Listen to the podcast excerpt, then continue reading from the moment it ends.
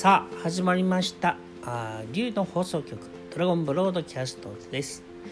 えー僕はエスコート役の春です、えー竜の放送局ドラゴンブロードキャストでは、えー新しい時代を生きる新しい、えー発想、えーそんな竜の意識、えー竜の思想そんなものをですね、えーお伝えさせていただく場です、えーどうぞお聞きください。あの今回はですねあの僕たちのその現代人ね僕たち現代人が誤解してたりえっと幻に惑わされてることっていっぱいあるんですけどえっとそういうものをねあの、まあ、クリアになってくこれからねクリアになっていく時代ですがあのねえっとなんだっけえっとこんな風に行きましょうってみんなあるじゃないですか。なんかあの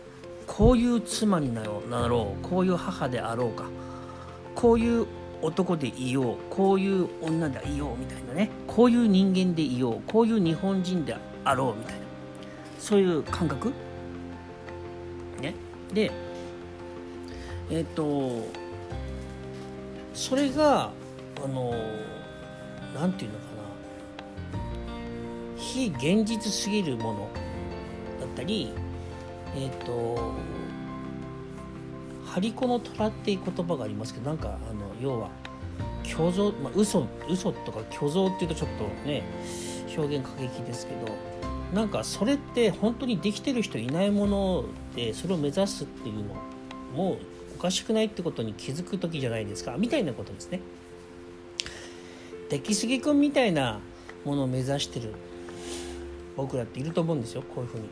こうあるべきだってこと。つまり今までの生き方って人はみんなこうあるべきだ、ね、女性はこうあるべきだ。男性はこうあるべきだ。子供はこうあるべきだ。大人はこうあるべきだ。日本人はこうあるべきだ。社会人はこうあるべきだ。に全部とらわれてるわけですよ。で日本語でこういう時に殿下の宝刀が普通それってこうじゃないみたいなね。そういう普通ってやつね。まあもしくは常識ってやつ。それはちょっと人としてどうなのみたいなこともそう全部ひっくるめて。そういう常識に、えっと、当てはめて生きていくのかそれともあの愛というものに、えー基づいて生きていくのかっていうことであってで自分を犠牲にして何か施そうっていうそういうものでそういう形の愛で苦しいなくなければいけない苦しい愛だったらそういう苦しいような愛でいくのかそこでなんか自分でそれをやってるとあの途中でね飽和状態が起きちゃうというか途中からうまく進まないん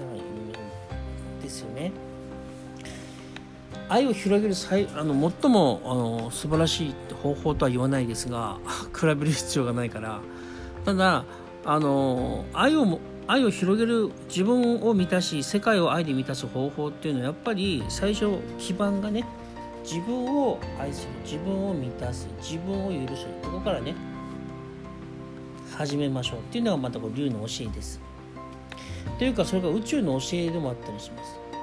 僕竜をねあの話をするときに、えっともちろんそのいわゆる竜っていうもの出てくる。竜っていうものの時もあるし観音としての竜とかもの時もあるし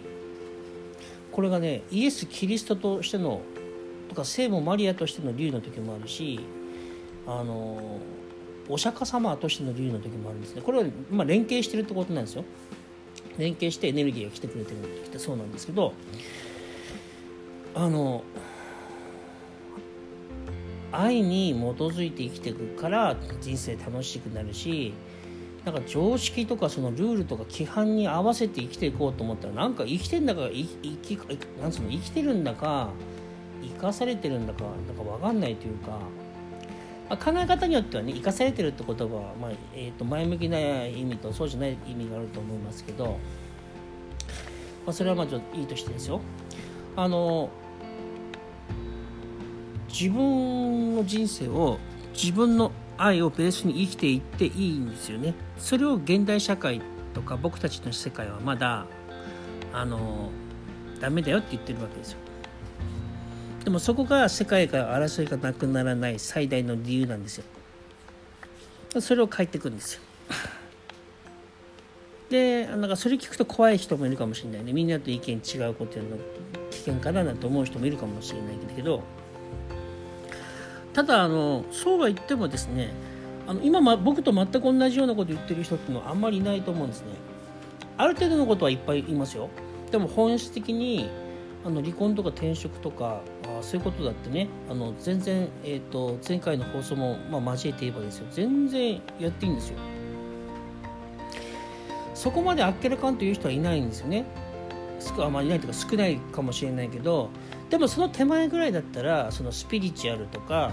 なんか脳機能脳科学とか量子力学のそのなんかちょっと精神世界的なことを勉強してる人とか宗教家の人とかそういう人たちだともうちょっとあのこうなんかあの一般的な常識の人よりは少しこう今の発想に近い考えだと思うんですね。そういう人はものすごく今いっぱいいますから。ものすごくいっぱいいるからその人たちもどんどんもっとあの理解すると思うんですよ。根底の部分を変えるんだなってこと気がついてくる。そしたらねあの大丈夫よ。みんな。あのなんていうの自分だけなんか少数派で危険だなと思わなくても大丈夫。そこの少数派じゃないところにいればいいじゃないですか。いずれみんながぐわっと変わってくるからね。別に無理やりなんかそのえっ、ー、と人を誰かこうリードしようとかそういうことをしたい人はすればいいけどね。それが怖いっていう人はなんか人をリードする以外にもいろんなお仕事役割か。役割ってありますから。ね。えーと、傷ついてる心をねあ癒す。大事に扱われ大事に扱われていない人とか見捨てられた人をあの見捨てないで、えーと、共にね声かけたりね、え、するとか。そういうこともいろんな役割いっぱい世の中ありますんでね、まあ、話戻りますけど。えっ、ー、と常識や規範ルールこれ誰かが作ったものです。それにそれそれで自分をそれに当てはめて生きていこうっていうのが従来の生き方だとしたらこれから地上でそれ達成される世界っていうのはみんなが誰から作られたものでもない自分のハートの奥にある自分という世界の中心であるそこから、えーと、溢れてくる慈しみの愛。その愛に基づいて生きていく。えもちろんその愛を自分に使う。愛が出てきてるところって自分のハートの中心から来てるから。だから一番近くというか、まあ、基本になる自分をまず愛で満たして。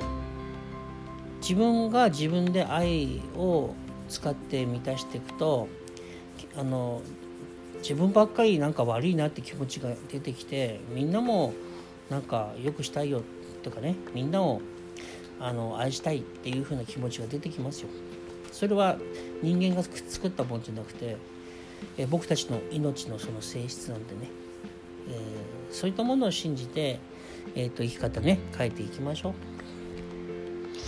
えー、今日はそんなお話でございました。ね。えっ、ー、ともうちょっとであれですね。明日明後日ぐらいが秋分の日ですね、えー、またよろしくお付き合いください。秋分の日からまたエネルギーが世界のエネルギーがまた一気にこう加速しますね。加速っていうと怖がる人もいるかもしれないけどね。また変化があの進んでいくけどあのそういえば僕らはそこからですねあの別に怖いことはないんですよ。もっと実はもっと快適な自分世界がもっと快適になるとね思ってください、ね、少しずつなっていきます。え、ー、と9月22日秋分の日からもまたさらに世界が優しくなってきますねそういうエネルギーの世界でそういうことが進んでますえっと、ヒーリングシンフォニーというあの6人で行う、えっと、毎日行う YouTube 動画、ね、が22から始まります。オープニング、初日はオープニングだからね、少し変則だけど、23の水曜日からね、個人個人一人一人で曜日担当がいてね、えー、曜日で担当の人がいてお話ししますね。あと、マリアさんが毎日平日の朝8時からインスタライブやってますんで、これもなんか今すごい僕もよく覗きに行くんですけどすごいあのいいですよ。楽しいし盛り上がってるしみんなすごく元気になってきてると。なんかみんな変わってきましたね。ぜひインスタライブマリアさんのねマリアさんのブログに書いてありますけどそこからね入ってください。えー、またあ今日はねこんな感じでまたお会いしましょう。ありがとうございました。